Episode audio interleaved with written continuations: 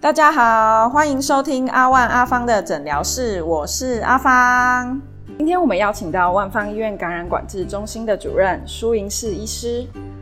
他是感染病毒界的专家，曾经担任过疾管署的防疫医师，并且荣获过中情勋章。那让我们来欢迎他，拍手。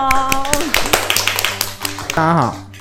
然后呢，因为最近就是疫苗真的是太多种类了，那就是民众都会有一些就是疑虑，想说就是我们今天就邀请到专非常专业的苏营士主任来帮我们来做一些解答。那呃，像一般的话，现在就会有一些谣传，就说比如说我打疫苗，我就会等于注入病毒到我身体，那我是不是会得到新冠肺炎吗？哦，这个问题其实是这样啊，就是疫苗其实都不是用真的病毒在做哦，它现在都是用一些呃基因工程来去做，它只是截取这个这个病毒的一小部分。那像 A Z 的话，它比较特别哈，它是用另外一种病毒当载体，可是这个病毒啊哈，它本来就已经设计过，它没有办法在人的细胞上面做这个复制。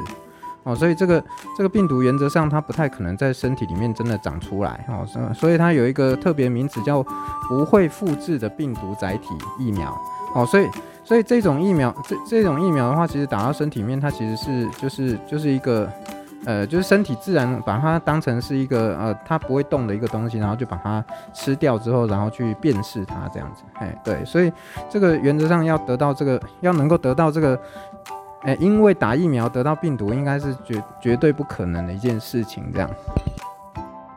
好，那这样各位民众有知道了吗？那接下来会大家会也会想询问说，因为现在目前我们台湾就有 A Z、莫德纳、B N T 这几种类嘛，那想要请问一下，就是真的可以混打吗？还是说有什么组合？因为新闻上好像也会都会介绍说哪一些是可以混打。就混打这件事情就就是一个议题，然后就是大家就觉得它很有趣。不过你要知道，所有的东西制造出来之前，它其实都是设定成它固定打的一个模式。哦，其实后面做混打或者是什么，这都没有大型的这个研究哈，因为所有的疫苗，你说上市之前，其实都有大型的研究哈。那包括第一期、第二期、第三期这种，那你混打那是完全跳脱所谓的第一期、第二期的这个部分哈，所以这样的做做法其实会有它的一定的风险哈，所以这个还是要由这个主管机关确定之后，才会有这样的一个执行哈。其他自己去试的那个都呃那个都有那个都有一些风险在了哈，所以。原则上还是由主管机关来确定之后才开始执行。好，那假设现在民众已经确定要打哪一类的疫苗之后呢？那打疫苗之后就一定会有副作用吗？那副作用是越严重的话，疫苗效果越好吗？因为前阵子大家不是在开玩笑说啊，那你越年轻副作用就越严重啊，越老的话副作用可能就比较轻啊等等的。那请问主任您怎么看？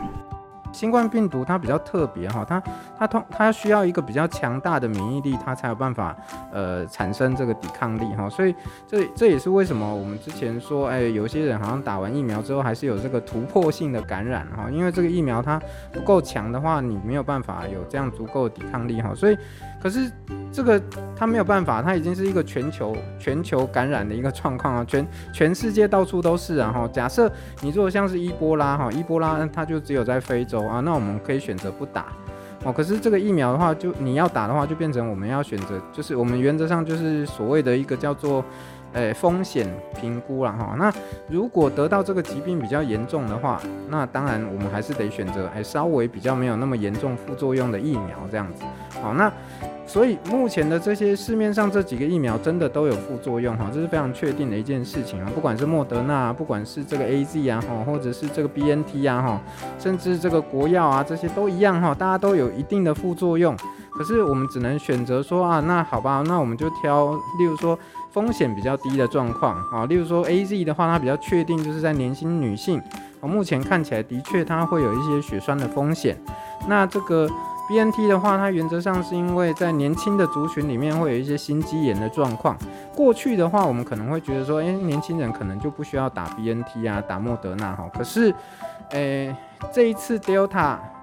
呃的这个变异株哈，它比较特别哈，就是它在小朋友跟这个青少年都一样会被感染哦。最早的这个武汉株不太会哈，最早的武汉株它其实年轻人跟小朋友其实不太会哈，所以在这样的一个状况下的话，我们就必须选择说好吧，那我们就真的必须要预防这个疾病啊哈，所以只好说，哎，这个年轻的族群一样哈，它既然这个美国的这个 FDA 已经通过说这个莫呃这个 BNT 是可以打在这个年轻族群的话，那我们还是虽然它有它的风险，可是就是用监测的方式哈，或者说，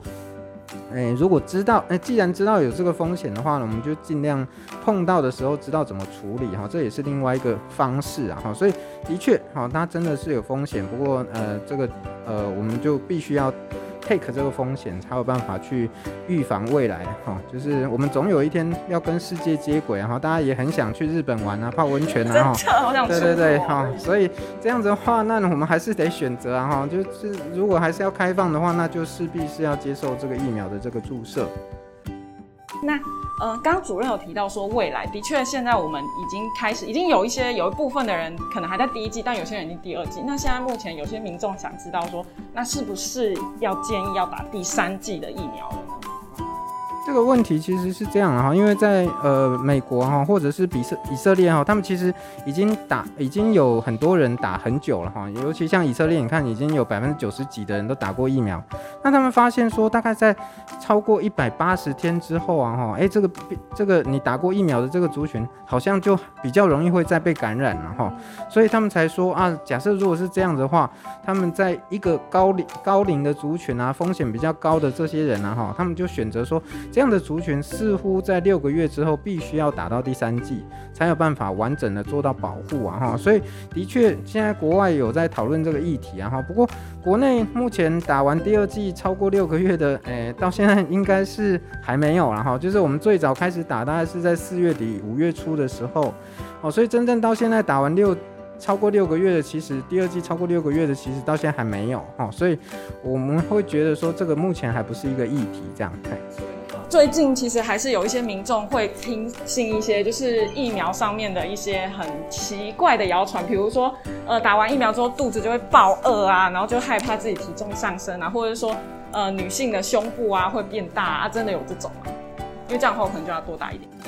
这个其实啊哈，疫苗的这个这个这个问题一直都有了哈，就是最早我想如果大家有印象的话，就是万磁网哈，就是大家打完疫苗之后，哎，这个手上就贴一个这个这个这个汤匙然后甚至有人贴到铁锅啊哈，就是来拍照哈。那时候那时候那时候 FB 跟这个 IG 上面几乎都有哈，大家都喜欢贴这个哈。那那那当然胸部变大，甚至有人说性能力变强啊哈，这都有人提过了哈，就是基本上。疫苗，呃，疫苗之后到底会产生什么副作用，其实不知道哈。例如说，我们讲一个很有趣的例子，像 B 型肝炎哈，B 型肝炎这个疫苗当初啊哈，就是。就是有人曾经报说，哎，他发现说他有头头发会掉哈，打完 B 型肝炎头发会掉哈。那后来经过大规模的这个监测，后来的确有发现到，哎，真的有人头发会掉哈。所以后来 B 型肝炎的疫苗上面就加注了一个说让它会掉头发哈，这是很可能很多人都不知道哈。可是因为它实在是太微乎其微，而且没有什么太大的影响哈，所以如果你你打完之后想试试看也是可以啊，看看看会不会比较神勇啊，或者说最近这个罩杯会不会有改变啊哈。这个这个这个也是一个很有趣的议题啊哈，所以其实大家都可以都可以观察看看哈，这个目前没有好的答案这样子。那因为现在也是秋冬的季节嘛，像已经慢慢的天气有变冷了。那除了疫苗之外，呃，就是 COVID-19 的疫苗之外，那有没有主任这边有没有建议说，民众是不是也可以同步施打流感的疫苗呢？呃，去年跟去年的状况其实是真的是完全没有流感的状况，然后去年其实我们连医院里面诊断出流感的个案都非常的少，可是今年呢哈，大概在秋季的时候，在欧洲，因为欧洲重新开放哈，还有欧美的地方大家都开放哈，所以大家其实是有注意到国外的这个流感有开始上升哈，所以这是一个还蛮有趣的议题。那台湾到底会怎么样哈？我们其实还不太清楚哈。不过，anyway，如果我们跟世界还是有接轨的状况的话，其实流感疫苗既然在施打，然后秋冬季节过去一直都是流感这个风盛行的一个状况哈，我们还是会建议大家会去打这个流感疫苗哈。不过，这个呃，到底可不可以同时施打哈？在国外其实是有试过哈，就是同时施打，其实没有什么太大问题哦。可是因为国内国主管机关还是希望说有一个间隔，然后怕怕到时候统计啊什么这个疫苗这个问题啊，然后大家在那边恐慌哈，所以他们还是希望说有一个七天的间隔啊，所以国内。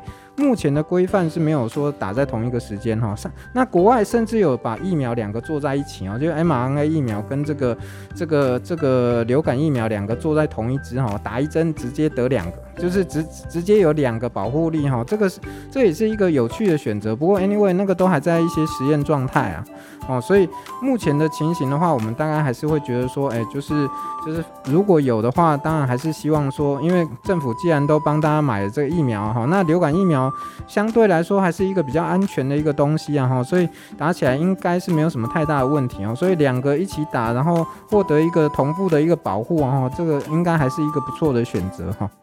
好，那今天非常谢谢苏主任专业的解说。那如果大家对于疫苗还有一些问题的话呢，可以寻求专业医师的咨询，跟参照中央疫情指挥中心的相关规范，切勿自己听信网络上的谣言哦。大家拜拜。听众朋友们，如果喜欢我们今天分享的内容的话，不要忘记订阅加分享我们的频道哦。那就下次见啦！